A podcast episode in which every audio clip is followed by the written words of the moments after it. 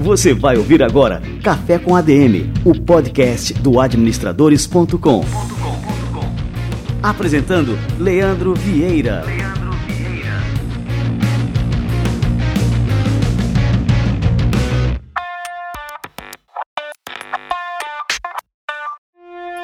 está no ar mais uma edição do Café com a DM, a sua dose de cafeína nos negócios. Estamos começando o nosso episódio número 98. Se liga aí que a gente está chegando em 100 episódios do Café com a DM e a gente vai ter uma comemoração especial nessa data. Hoje nós vamos receber uma fera do mercado digital no Brasil, que é o Anderson de Andrade. Você vai aprender muito com esse cara. Ele é fundador e CEO da A2C, que é uma das agências mais importantes do nosso mercado. Ele é investidor anjo. Você vai aprender muita coisa, como transformar transformar a sua organização em uma organização digital, uma organização é, que está realmente antenada com o cenário que a gente vive hoje no Brasil e no mundo. Beleza? Daqui a pouquinho o Anderson chega por aqui.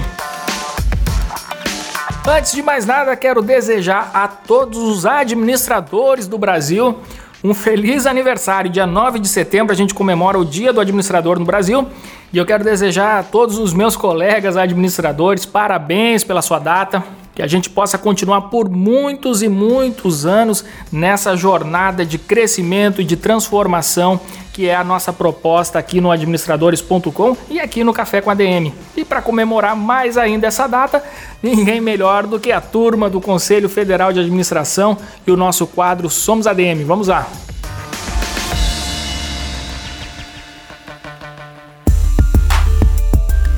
Você vai ouvir agora Somos ADM, com Wagner Siqueira, presidente do Conselho Federal de Administração.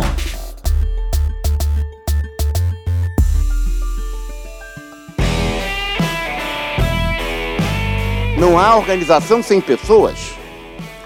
Pessoas se relacionando com pessoas para conseguir objetivos, resultados.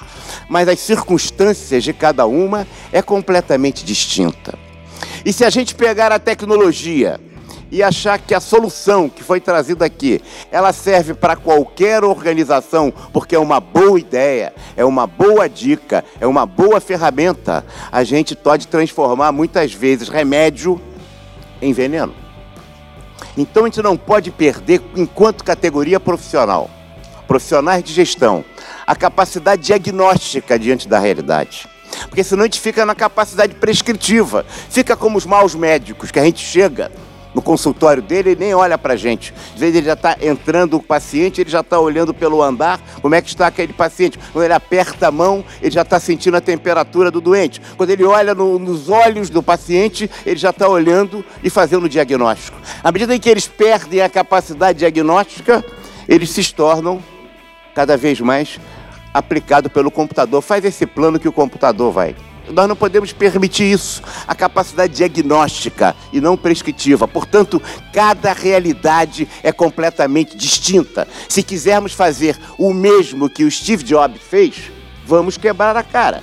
Nós temos que ter no Steve Jobs, no Paulo Lehmann, grande empresário brasileiro, referências para fazer ilações, conclusões acertos e convicções em relação ao caminho que nós vamos construir no processo de agente de mudança e de transformação social.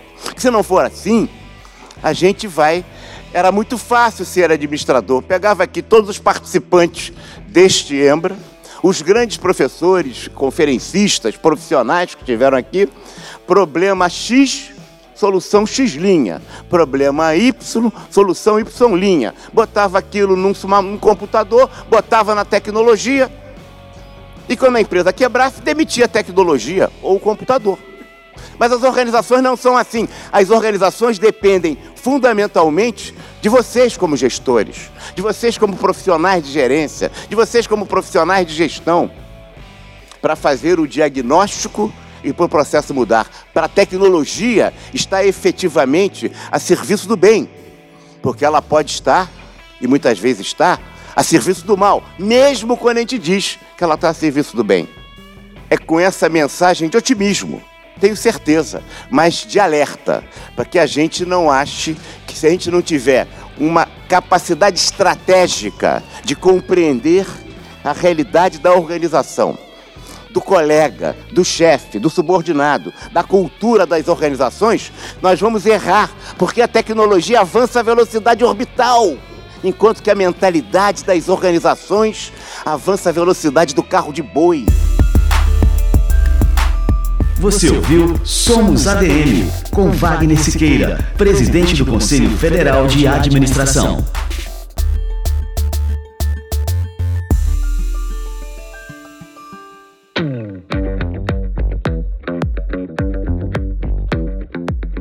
Maravilha! O quadro Somos ADM é fruto de uma parceria única, exclusiva em toda a história do Conselho Federal de Administração entre o CFA e o administradores.com. Nós temos um orgulho enorme dessa parceria e da confiança que o CFA tem no nosso veículo. E por falar em Dia do Administrador, nós também temos uma oferta especial para comemorar essa data. Entre em administradores.com.br/premium para você ver a promoção que a gente preparou nesse mês do administrador, nesse dia tão especial. E você, seja de que área for, se você não for da área de administração, mas que você é um empreendedor, você quer aprender mais sobre administração, sobre a arte da gestão, você vai ter muitos conhecimentos na nossa plataforma Premium. Bom, e qual que é a promoção? A promoção é o seguinte, nós criamos um combo especial que você assina o Administradores Premium e ganha também todos os cursos do nosso catálogo de cursos pay-per-view. Eles podem ser feitos tanto por assinantes como por não assinantes da plataforma. E agora nesse combo especial, você além de assinar o Administradores Premium, você conta também com todos esses cursos da nossa linha pay-per-view. Então entra lá, administradores.com.br/premium e confere lá essa oferta especial válida somente durante esse mês do administrador. Que legal, galera! Vamos receber agora essa fera, cara. Essa fera, esse cara é ninja, é um verdadeiro Jedi do mercado digital, o Anderson de Andrade. Vamos lá.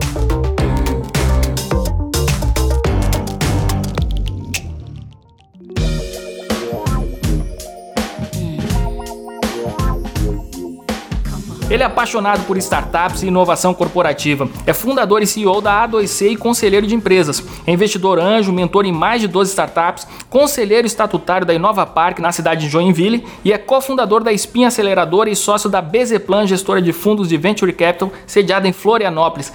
Cara, é uma honra receber essa fera aqui hoje, Anderson de Andrade. Seja muito bem-vindo ao nosso Café com a DM.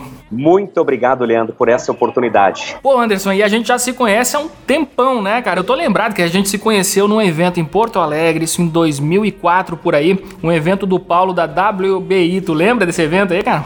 Eu lembro, lembro muito bem, Leandro. Foi um evento bacana. A gente estava muito numa fase de até de idealismo de muita coisa, né? No começo ali, a internet ainda estava numa fase de, de ascensão para consolidação, né, Leandro? Então foi um momento bacana. E o que sobrou disso tudo lá do passado é, foram as conexões. E é por isso que eu estou aqui hoje com você, né? É verdade. Ver que a gente manteve essa conexão aí a vida toda, né, cara?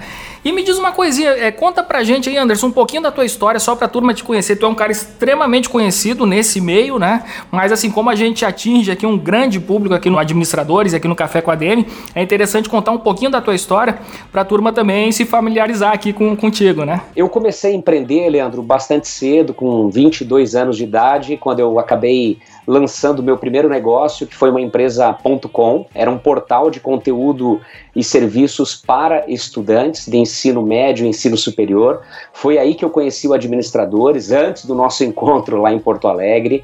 Nessa jornada foram dois anos trabalhando com esse projeto que acabou não, não se viabilizando, porque não tinha um modelo de negócios é, bem estabelecido na época, estava muito pautado na publicidade e a gente não conseguiu tracionar esse projeto. E ali nos anos 2000, como a, a famosa bolha da internet, quem viveu essa época vai lembrar muito bem. Uh, com o estouro da bolha, a maioria dos projetos acabaram fracassando. Diante desse desafio, eu, eu, eu sempre tive vontade de de me tornar empreendedor. Então eu pensei, eu não posso desistir. Uh, comecei um novo negócio dentro de uma incubadora de base tecnológica na cidade de Joinville. Uh, o modelo é prestação de serviços, uh, foi aí que nasceu a 2C desenvolvendo projetos e plataformas digitais até se transformar numa agência digital, depois acabou incorporando uma consultoria e depois acabou se transformando numa empresa de, de comunicação integrada, no sentido assim, trabalhando online, offline, num conceito mais on-life, que a gente chama, sem essa dissociação de mídias ou, ou de canais, né, Leandro? E, e aí foi aí que a 2C acabou se estabelecendo, acabou é, crescendo.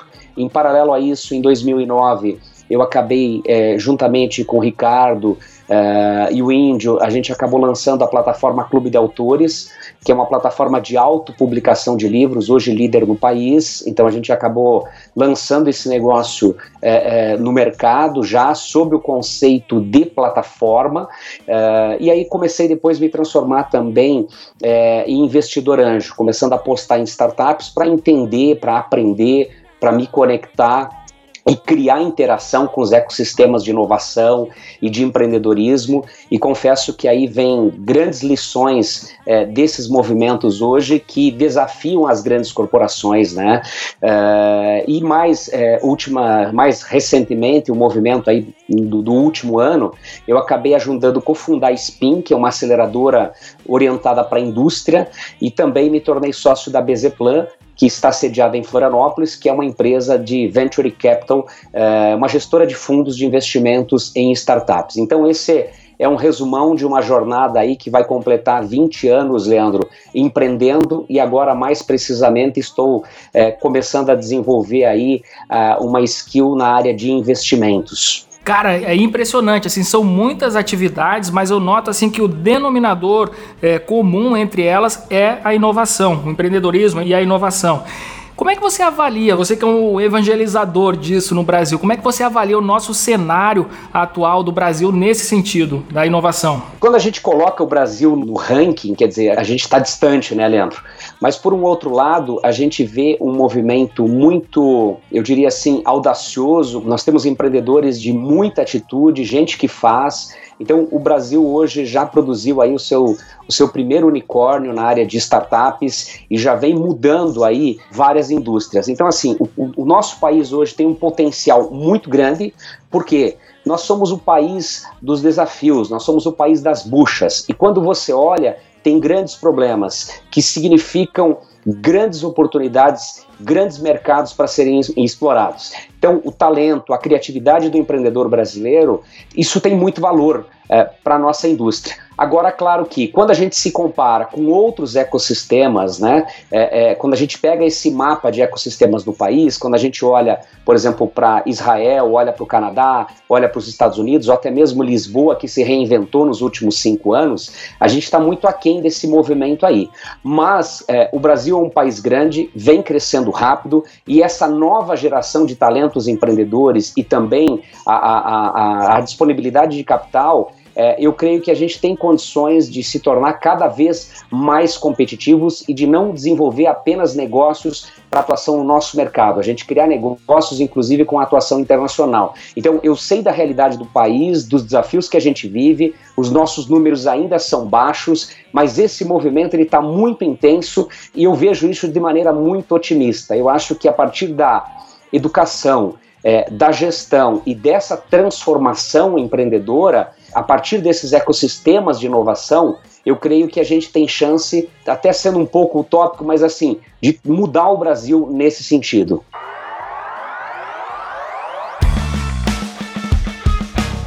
Ô Anderson, é, você falou agora né, de todo esse movimento que a gente veio passando e isso é visível, a gente vê um número cada vez maior de pessoas frequentando esses eventos, eventos de startup, eventos de inovação, eventos de empreendedorismo. Isso me acalenta a alma, porque a gente vê aquela luta que a gente estava lá no começo do século, né, para empreender, para fomentar essa cultura, ver essa coisa acontecendo agora. Por mais que o nosso número de empreendedores, empreendedores de, de alto impacto, empreendedores que estão é, empreendendo negócios ou digitais ou com base tecnológica, por mais que esse número ainda seja pequeno, a qualidade do trabalho desses que estão é, empreendendo nessa área, ela não deve em nada ao que a gente vê lá fora, né? Como é que você enxerga isso? Esse é um ponto muito bacana. Eu acho que o que precisa, Leandro, e você tocou no X da questão, o que precisa é nós, empreendedores, nos valorizarmos e nos vendermos melhor e desenvolvermos cada vez uma visão global Uh, e não termos, uh, na verdade, medo de enfrentar esse desafio, de enfrentar o mercado, de internacionalizar os nossos negócios e de fazer negócios uh, do Brasil com outros mercados e até mesmo com o mundo. Então, assim, a qualidade dos empreendedores, como você mesmo mencionou, de alto impacto, ela é muito alta, não deixa a desejar nada nesse sentido. Evidente que nós temos algumas carências ainda no nosso país em termos de formação, em termos de idiomas, ou até mesmo algumas questões é, relacionadas quando a gente olha. O nosso mercado interno é muito grande, ao mesmo tempo que isso é positivo, mas ele acaba criando uma limitação, pelo menos de modelo mental, para você expandir o seu business, até mesmo expandir a sua consciência da sua capacidade e, portanto, isso poderia maximizar ainda mais o valor do próprio negócio quando você pensa globalmente, né? Então eu acho que assim, a gente, de novo, a gente está vivendo um momento de muita transformação, mas ele é um momento singular na história é, e também tem um mito de que os novos empreendedores, as startups, são formadas somente por muita gente jovem. Isso não é mais verdade, a gente já tem estatísticas e pesquisas que comprovam que a faixa etária do empreendedor, do novo empreendedor, das startups não é essa, essa turma que a gente acha que tem lá 18, 20, 22 anos. Quer dizer, esse número é, é, é bem mais alto, ou seja, mostra que tem gente com, com bagagem, com algum track record e, portanto, esse processo como um todo de qualidade empreendedora na minha visão, ele vai se acelerar muito rápido. Ou seja, o que a gente vai ver nos próximos cinco anos vai ser um volume e uma qualidade muito superior do que a gente acompanha nos cinco anos que se passaram. Com relação ao nosso mercado aqui no Brasil, você está falando, beleza, o empreendedor tem que ter uma orientação para internacionalizar o seu negócio. Beleza. E aqui no Brasil, internamente, quais são as barreiras que o empreendedor tem que superar para realmente poder deslanchar o seu negócio antes de partir para essa jornada aí rumo à internacionalização? Eu gosto muito daquela visão de que você tem que pensar global e agir local. Então, assim, antes de você internacionalizar, você precisa uh, capturar o mercado interno. E o Brasil, como um país muito grande, com diferentes regiões, é, nós temos um, um, desafio de distribuição, nós temos desafios, é, tem uma série de barreiras nesse sentido para serem superadas. É, sem falar no aspecto, por exemplo, tributário, é, principalmente para novos modelos de negócio, que você acaba esbarrando em uma série de obstáculos, né? Agora, o mercado interno é muito grande, e quando a gente olha para esse mercado, ele é um mercado abundante. Então, por exemplo, se a gente pegar uma onda, um movimento muito intenso agora, que são das fintechs, por exemplo, e das, e das health techs, por exemplo, e das agrotechs, né? Mas pegando o exemplo de fintechs, por exemplo, você tem praticamente a metade da população hoje desbancarizada no país. Então, você tem um oceano azul aí para trabalhar, né? Então, antes de você, por exemplo, pensar em criar um negócio para ser internacional ou ser global, você primeiro precisa testar, validar aproveitar essa oportunidade que tem aqui no mercado brasileiro, entender muitas vezes que o seu negócio é, é, necessita que você tenha um domínio é, de legislação. Então, ao mesmo tempo que isso representa é, é, barreiras, ele pode representar muitas oportunidades é, a partir do entendimento profundo, quando você mergulha nesse mercado. Então, o mercado interno nosso ele não pode ser ignorado. Né? O único cuidado é que você não deve, na minha visão, dependendo do modelo de negócio, apenas se concentrar a olhar para o território brasileiro, né? Você tem que ter esse olhar internacional, seja para troca de experiência, para troca de aprendizado, desenvolver parceria, desenvolver network, se capacitar, ampliar sua visão nesse sentido, né, mas se orientando é, é, para esse mercado. E eu acho que é, todos esses desafios que a gente enxerga na maioria das indústrias hoje, é, é possível hackear esses modelos. Então a gente percebe uma predisposição é, do próprio setor público hoje, é, embora ainda muito incipiente, mas aberto a discutir, aberto a desenhar novos modelos, né? Então isso, por mais que você tenha é, grandes barreiras, mas elas podem ser transpostas. Dá para quebrar esses modelos aí e, e, e com isso você gerar é, novos negócios. Evidentemente que não é fácil é, nem muito lógico, né, Leandro, quando a gente fala de inovação, né? Mas é possível, desde que você se concentre, você foque, primeiro resolver um problema para depois você partir para resolver um segundo problema, né? E aí, obviamente, mais do que nunca, essa visão, essa capacidade de gestão, essa capacidade de eh, reunir gente boa, né, de, de, de, de, trabalhar, de co-empreender dentro de ecossistemas. Isso não faz parte do modelo mental e dos negócios mais old school, que o modelo era muito linear, né, Leandro? A carreira ela era muito linear, portanto as empresas também seguiam esse pensamento. Hoje não, hoje você já precisa falar em co-empreender é, é, junto com os ecossistemas. Então, o meu negócio eu não posso me fechar num prédio, por exemplo, e colocar 400 pessoas. Eu tenho que pegar de repente esse prédio com 400 pessoas, mas abrir um andar, dois andares, colocar lá 100 posições dessas 400, abrir para o ecossistema vir discutir, vir dialogar, vir trocar. E a partir daí você vai gerar sinapse, vai gerar e vai capturar oportunidades, seja do ponto de vista de tecnologia, de negócio, ou de talentos, ou de oportunidades de mercado. Então, dessa maneira, a gente tem aí um, uma, uma nova leitura e, portanto, uma nova dinâmica dos mundos dos negócios que exige muita agilidade e muita capacidade de execução. Por isso que pessoas seniors com esse pensamento, com essa capacidade, com experiência executiva e com experiência empreendedora, somado a, a acesso a capital, por exemplo, é, você consegue hoje construir negócios em tempos muito recordes, é, é, diferente do que foi no passado, que você levava uma década, duas décadas para poder construir um negócio. Hoje você pode reduzir esse tempo de implementação e esse tempo de consolidação, né?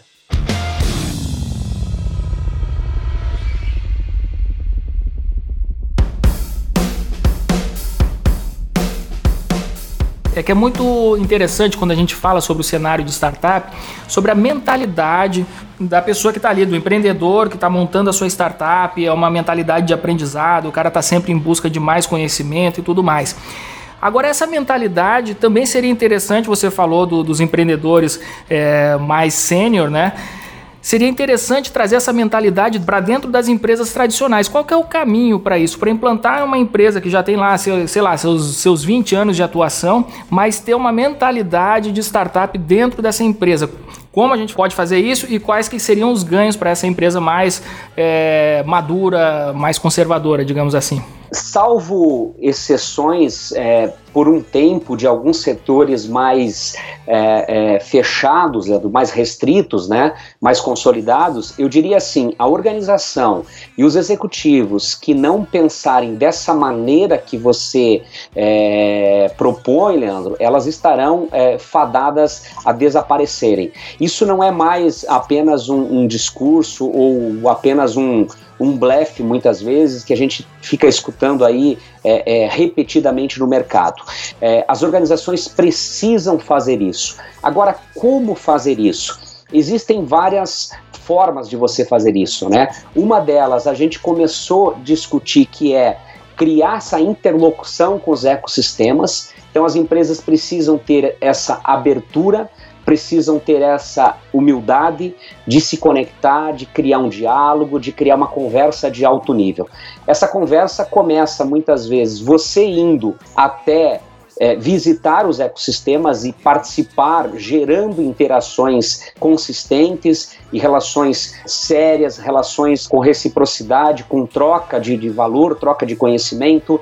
Você abrindo as portas, chamando uh, os empreendedores, as startups e os organismos dos ecossistemas para virem se conectar à sua organização, né, de maneira muito genuína, você oferecendo é, espaço seja para melhorar os processos de negócio. É, se você não quiser ser um investidor anjo, mas você pode ser um cliente anjo dessa startup, que é um novo conceito ainda muito pouco explorado no Brasil.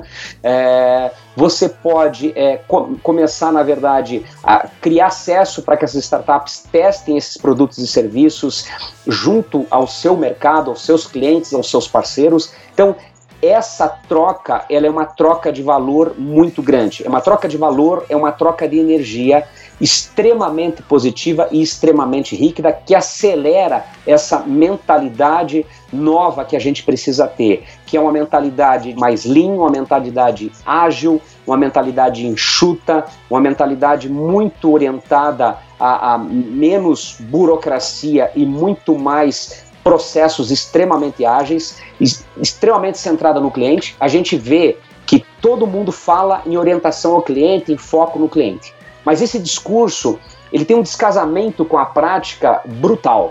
Né? Aí você pega, por exemplo, uma, uma notícia dos últimos dias aí. A Amazon se torna a segunda companhia a atingir uma valuation de mercado de um trilhão de reais, né? Então nós temos aí, por exemplo, a Apple foi a primeira, a Amazon foi a segunda quem será a terceira? Ou quem será a primeira agora a atingir de repente uma valuation de 2 trilhões?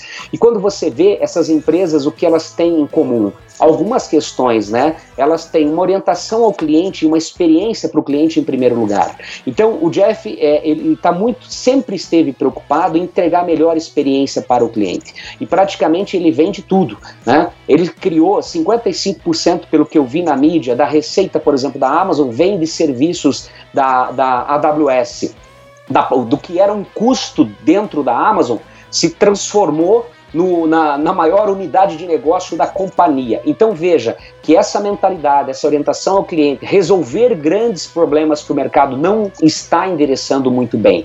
É, e isso a Amazon fez lá atrás. A Amazon chegou a um trilhão com mais ou menos aí 20 anos de história. A Apple levou seus 38 anos de história para fazer. Então veja que o, o, ciclo, o tempo que a Amazon levou foi menor. As duas empresas estão baseadas no modelo de plataforma de negócio. Então eu acho que esse é um outro mindset, quer dizer, como é que eu crio ou tento levar meu negócio ou criar um novo negócio em paralelo baseado em plataforma, porque o ciclo vai ser cada vez menor. Mas eu, se eu não conseguir reunir os, as melhores cabeças, os melhores engenheiros, os melhores conselheiros e advisors, é necessário abrir o código da empresa, abrir a companhia para o mercado. Eu sei que é muito difícil você contratar um time próximo do que a Amazon contratou, do que o Google tem, do que a Apple tem, quando você fala em, em desde profissionais de negócio, de design, de produto, de plataforma, de varejo. Agora, eu posso é, hoje é, as informações estão públicas, então à medida que eu abro o código da minha empresa, eu consigo ter inputs né, é, melhores, de mais qualidade, é, é, a partir de insights dessas pessoas do mercado. Então, as empresas precisam rapidamente pensar em criar essas interações, é, como elas podem fazer? Elas podem se aproximar, elas podem criar programas de corporate venture para trabalhar inovação aberta, elas podem é, criar venture building, que é empreender junto com talentos para não perder esses talentos para o mercado. Elas podem desenvolver acordos com o Centro de Pesquisa e de Inovação Global. Elas podem criar intercâmbios é, com empresas e devem do mundo inteiro nesse sentido. E elas têm que ter um mindset de plataforma e de escala global, porque é, é do contrário, a gente tem um tsunami, por exemplo, é, chinês vindo é, em direção ao globo como um todo. Então, assim, ou a gente é, se reinventa e se prepara para competir nesse nível, ou a gente vai estar tá fora do jogo. No Brasil, a gente tem um caso maravilhoso da Magazine Luiza, por exemplo, de varejo, que se preparou para competir com a Amazon no seu mercado. Então vejam que é possível. Nós temos empreendedores, como você falou, Leandro, no começo, de altíssima qualidade, né? A Magazine Luiza agora na liderança do Fred, quer dizer, demonstra isso, né? E é uma rede varejista que compete com o maior varejo global. Então veja que bacana esse exemplo. É possível. Agora, a Luísa tem 300 engenheiros desenvolvendo plataforma, produtos e serviços. É, fez parte sempre da cultura da Luísa orientação ao cliente, o melhor atendimento. Isso a Luísa Trajano sempre investiu nisso. Essa sempre foi a bandeira da companhia, quer dizer, ter um ambiente bom de trabalho, entregando a melhor experiência possível, né? Ou seja, o fator humano ele é importante, mesmo com todo o arcabouço de tecnologia que vem, com toda a digitalização, mesmo você criando empresa multicanal, multiplataforma plataforma, você precisa de gente. É gente que vai acabar complementando esse diferencial para o mercado. Então as empresas precisam já começar a liderar iniciativas de interação, é, de investimento, de aprendizado para o mercado. Os ganhos serão inúmeros, né? A partir do seu core, do seu negócio, você vai agregando valor e, e com isso você vai transformando o seu business.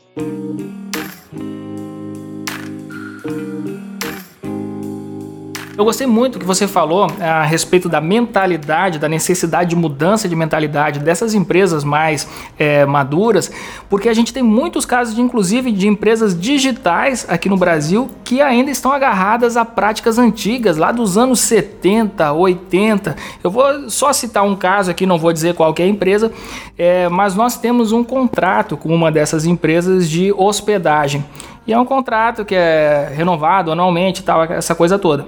E agora eu comuniquei recentemente que a gente não tem interesse em renovar esse contrato para o próximo ano. E bom, aí veio o, o, nosso gerente de contas, ah, mas por que a gente tem isso, tem aquilo tal? Eu disse, porque existem soluções melhores no mercado e você não agarra, você não amarra um cliente com base em um contrato de 20 páginas. Você tem que amarrar o seu cliente com base na excelência do seu serviço.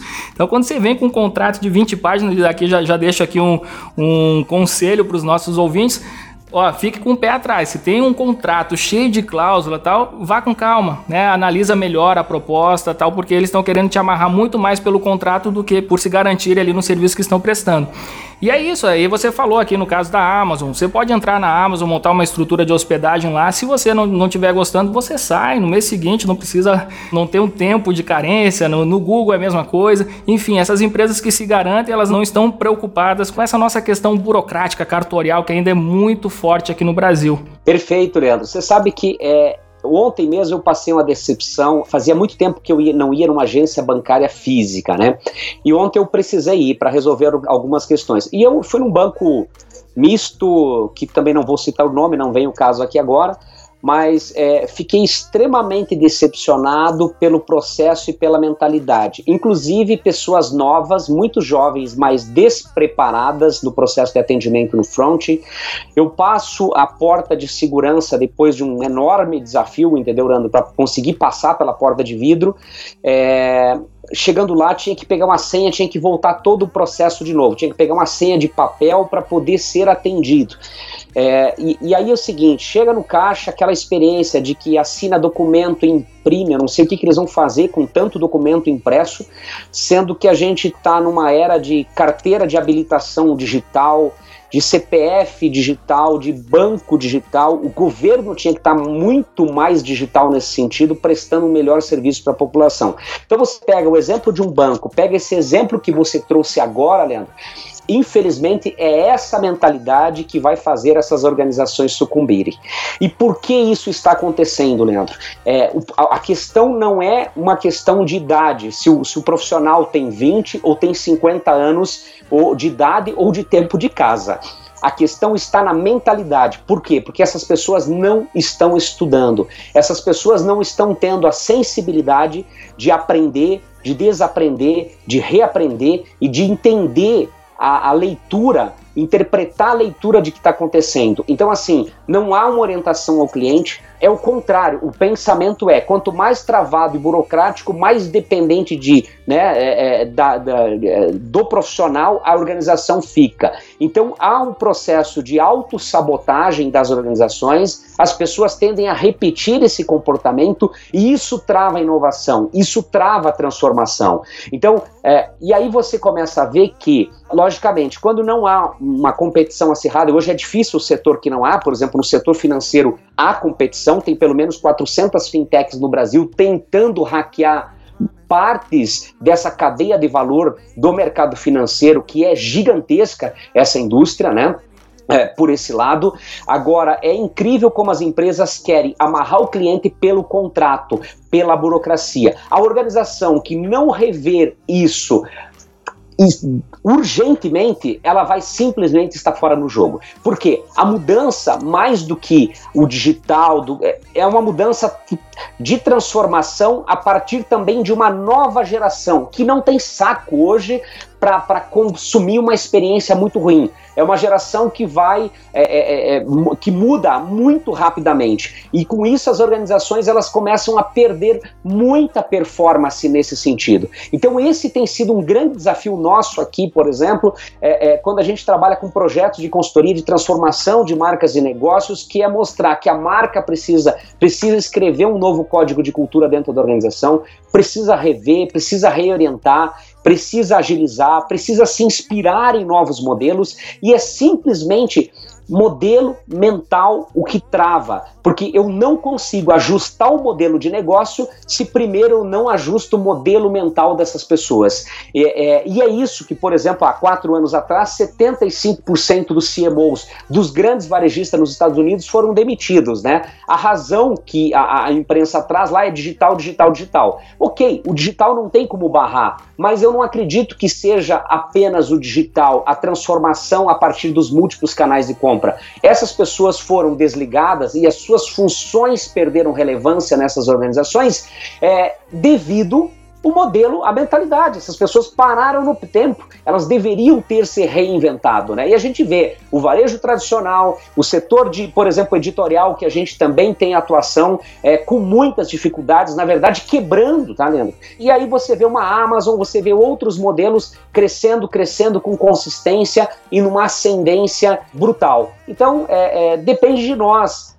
entendermos e nos adaptarmos para isso. E aí que eu acho, Leandro, que a educação a gestão ela tem um novo papel. É, né? E, e, esse trabalho, por exemplo, que os administradores vêm fazendo, esse é um trabalho que está gerando inputs, gerando reflexões, inclusive para as instituições de ensino superior hoje mudar a, a grade dos cursos, por exemplo, de administração no país. Mas isso é uma outra pauta, Leandro. Ah, mas vale, valeu pelo reconhecimento aí ao nosso trabalho. Realmente é um desafio. E a gente está nessa batida, a gente quer é ajudar, né? Não é só fazer o nosso trabalho, oferecer o nosso serviço, mas também muitas vezes servir de referência para que as pessoas, é, essas instituições, instituições de ensino, revejam aí os seus modelos de ensino né, e a forma como eles estão é, formando os profissionais é, que ingressam no mercado aí a cada ano.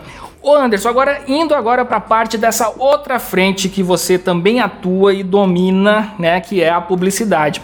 A A2C é uma das agências mais importantes do Brasil, quero frisar isso aqui, que é uma das agências mais importantes do nosso mercado e que responde pelas contas de grandes marcas. E assim você aplica muito do que você está falando aqui dessa mentalidade na gestão da A2C. E a gente observa muito isso, né, que todas as campanhas da A2C, elas têm essa, essa impressão do digital, dessa nova era que a gente vive muito forte.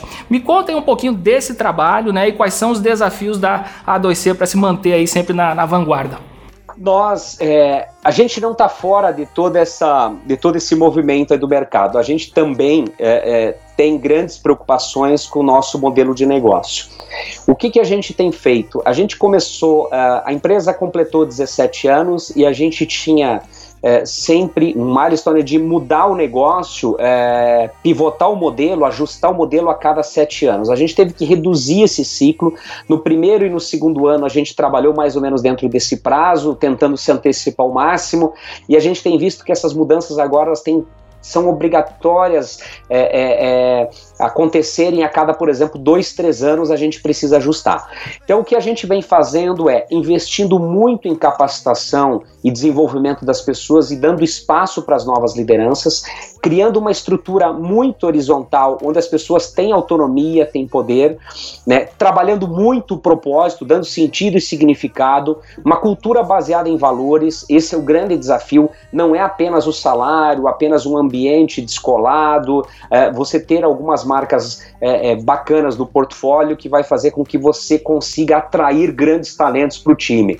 Então, o grande desafio é como é que a gente ajusta o nosso propósito efetivamente, saindo do discurso para a prática, cria uma cultura baseada em valores, não é nos valores dos sócios, do, mas nos valores das pessoas que fazem parte dessa comunidade, como é que a gente cria uma estrutura leve em ativos? A gente montou os nossos escritórios dentro de espaços colaborativos de trabalho em São Paulo, em Santa Catarina, Belo Horizonte também a gente operou por um bom tempo, dentro de espaços compartilhados, dentro de ecossistemas, então estruturas leves em ativos. Como é que a gente começa a digitalizar e, e começar a testar, aplicar serviços num modelo de plataforma para dar mais escala ou mais replicação para esses serviços, para ter mais agilidade, para ter uma experiência melhor, para ter uma captura de uma receita melhor nesse sentido? Como é que a gente ajuda os nossos clientes a resolver problema de negócio e não se concentrar em vender apenas uma campanha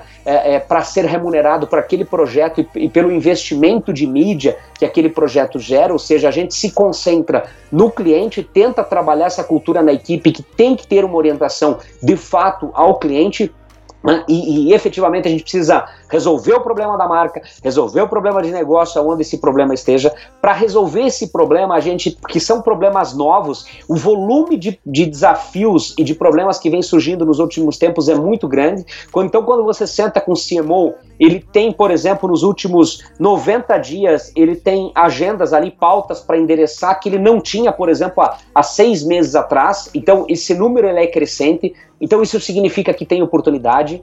A questão é, o mercado de agência, esse mercado ele já acabou, né? A gente né, vem unindo aí todo um expertise de consultoria, de tecnologia, de comunicação também, mas de produtos e serviços para ajudar a criar uma nova linha de receita, é, é, seja um produto digital ou seja um novo produto físico para esse cliente, é, muito orientado a retorno sobre investimento, porque o digital permite esses canais todos, essas integrações todas, permite você trabalhar com dados, então você passa a ter uma, uma, uma, um, um trabalho, uma cultura orientada a dados que também ainda não é uma prática dos modelos de gestão é, é, é, aqui no Brasil.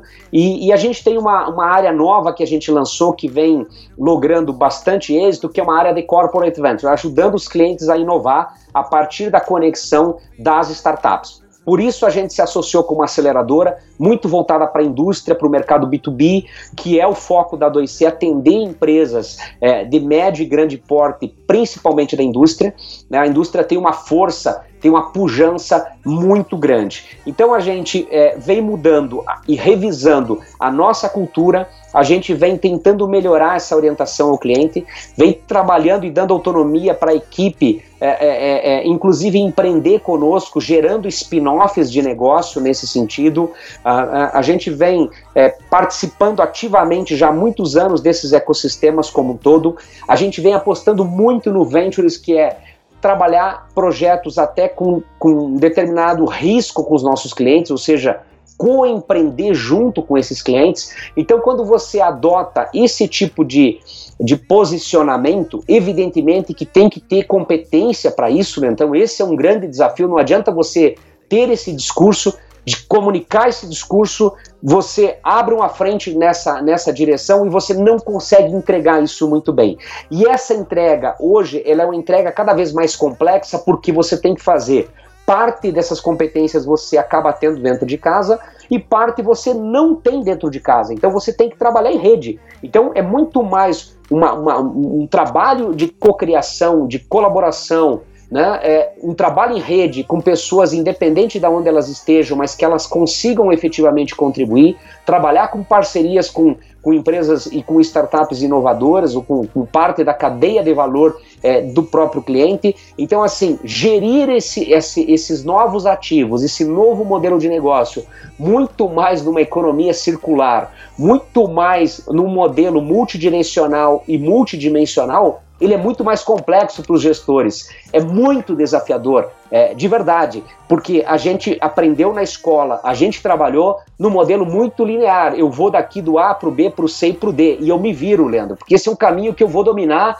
e que eu vou fazer e que possivelmente já tem uma trilha aí, né? É, já tem uma rota, já tem um caminho pavimentado. Quando você vai para esse modelo exponencial, não necessariamente você tem trilhas, você tem rotas. E aí, como é que você faz? É aí o mapa antigo não serve. Aí eu preciso de mapa novo. Mas eh, que mapa novo são esses? São as ferramentas novas. E é, e é um grande desafio você também vender isso para o cliente, mas o mercado começa a compreender. Então, com essa visão, com esse tipo de, com essa combinação, a A2C tem se reinventado, tem sobrevivido, tem crescido e cada vez enxerga um futuro mais promissor nesse aspecto, é, porque a gente vem conseguindo efetivamente ajudar os nossos clientes nesse sentido. Isso tem valor, isso o cliente paga, é, e isso para nós é, é muito importante.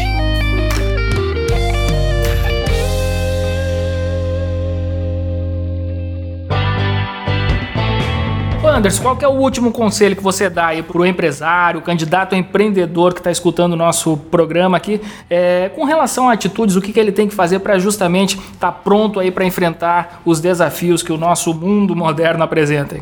Eu diria que assim, a, a, tecnologia hoje ela é código aberto e ela está disponível para todo mundo. Não é a tecnologia que guia a estratégia. Então eu vejo a nova geração é, é, se pautando muito, se apaixonando muito pelo produto, pela tecnologia, pelos robôs, e deixando com menos paixão pelo cliente, pela equipe, pelo cliente interno, pelo cliente externo, né? É, eu acredito que o que a gente precisa é, é ajustar, estar muito atento ao modelo mental para que a gente tenha uma mentalidade muito muito contemporânea, muito orientada ao, ao mercado, ao cliente. É, pessoas deixam de trabalhar muitas vezes com as marcas, ou as marcas deixam de interagir porque efetivamente não há um grande interesse. Eles se preocupam com você em te dar um desconto, um benefício, um melhor atendimento quando você sinaliza que quer cancelar, que não vai renovar o contrato, Leandro.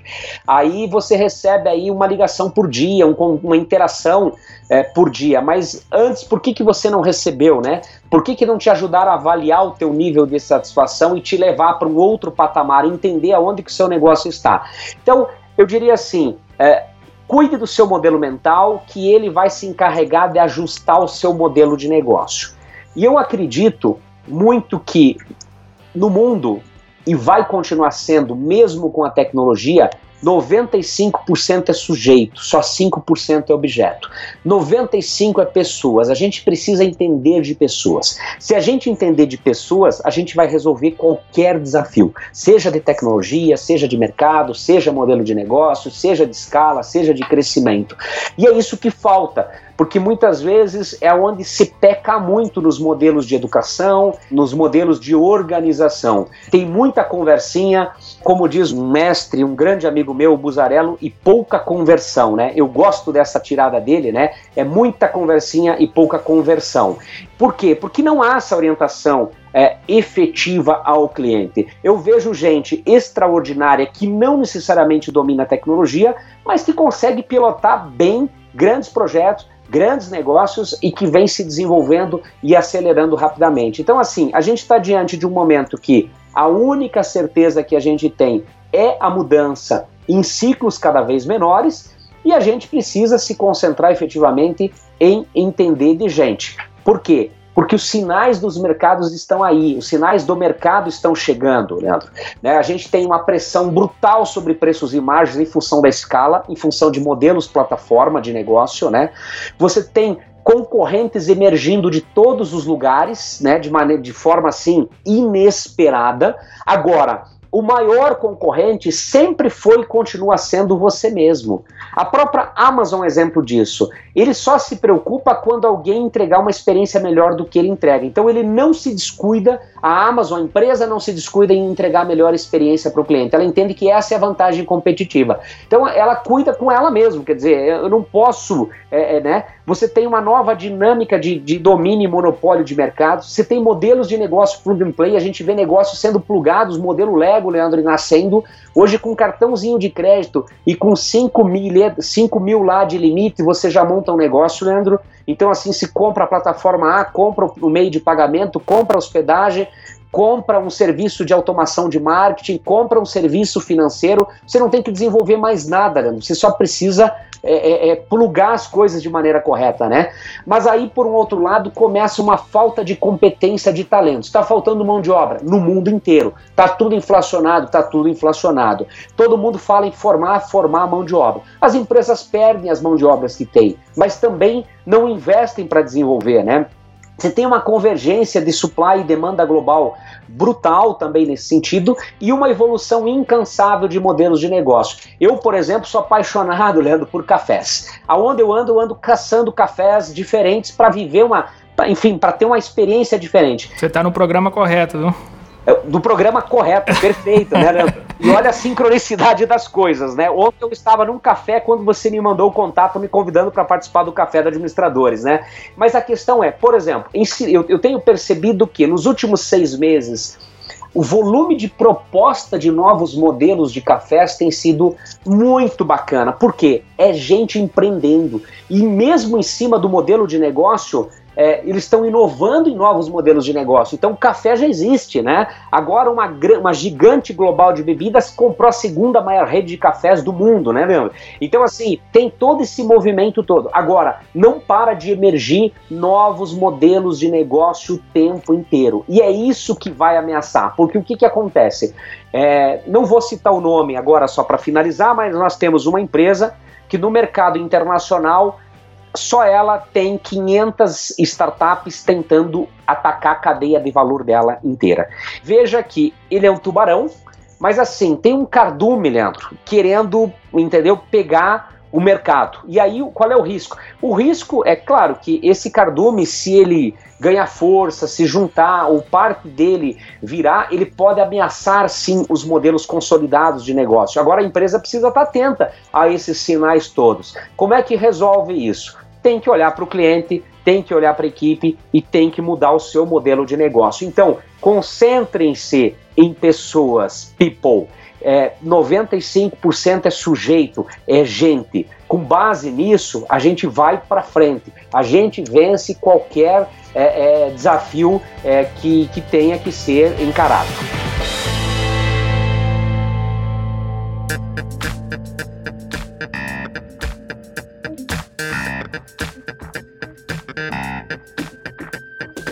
Muito bom, pô, Anderson. Valeu demais aqui pelo nosso bate-papo. Só faltou um cafezinho de verdade aqui pra, pra gente continuar aqui o dia dentro, aqui tomando café e batendo papo aqui sobre tecnologia, inovação, todos esses desafios que a gente enfrenta no nosso mundo moderno e ter aqui o, o Anderson de Andrade como nosso mentor nessa jornada se torna muito mais gostoso e muito mais fácil para enfrentar esses desafios. Obrigado, Leandro, pela oportunidade e sou muito fã do teu trabalho. Continua impactando aí uh, a gestão das organizações. Show de bola. Valeu demais, Anderson. Grande abraço.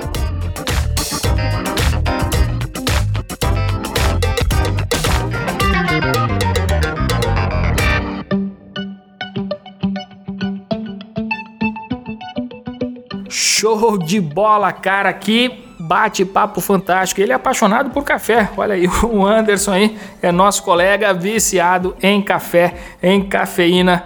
E esse papo com ele foi realmente transformador.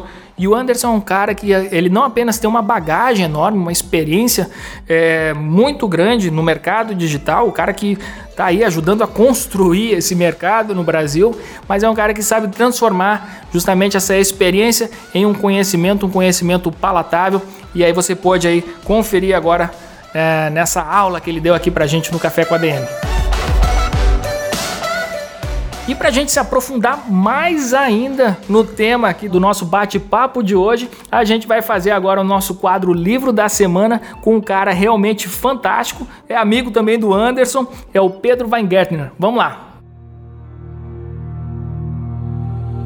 Livro da Semana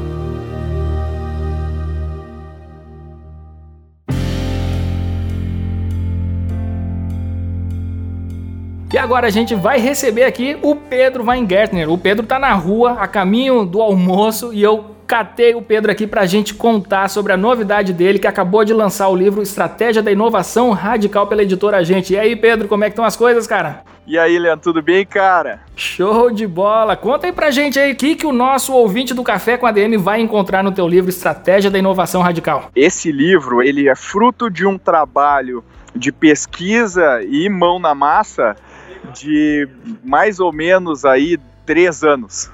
E, e aí a gente, na verdade, reuniu todos esses aprendizados num livro. Então, ele é o resumo de tudo que eu tenho conversado com CEOs, uh, empreende intraempreendedores uh, de grandes, médias corporações uh, pelo Brasil e mundo afora. Muito bom, Pedro. E conta um pouquinho mais pra gente aí, onde é que a gente já pode comprar o livro? Já tá em todas as livrarias? Como é que tá o lançamento? Ele já está em todas as livrarias, tá? Desde a Amazon, Saraiva, livraria física, no aeroporto, você encontra em qualquer lugar uh, hoje. Tem inclusive e-book, né? E o objetivo dele é ajudar uh, quem quer inovar de maneira concreta, de maneira é, objetiva, né, sem ficar caindo nas armadilhas do teatro da inovação, como a gente costuma chamar, que é, é eu acho que eu estou fazendo algo para inovar, mas na verdade eu não estou saindo do lugar. Então esse livro vem com seis princípios para ajudar essas pessoas que estão nos mais diferentes uh, níveis hierárquicos nas organizações, do CEO ao intraempreendedor que está querendo emplacar um projeto.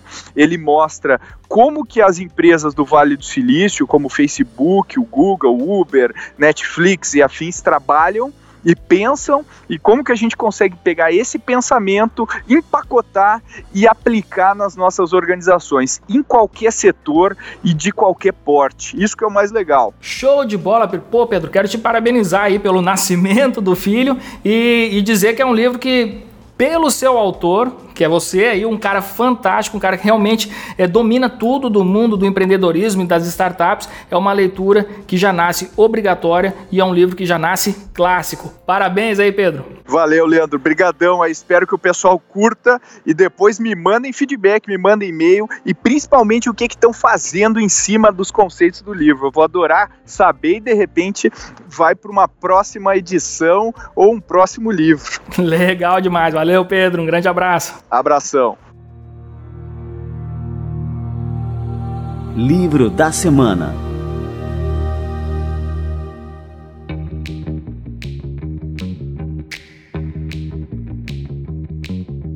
E é isso aí, galera. Esse aqui foi o nosso Café com a DM número 98. Na semana que vem a gente volta com mais cafeína para você. Beleza? Então até a próxima semana em mais um Café com a DM, a sua dose de cafeína nos negócios. Até lá.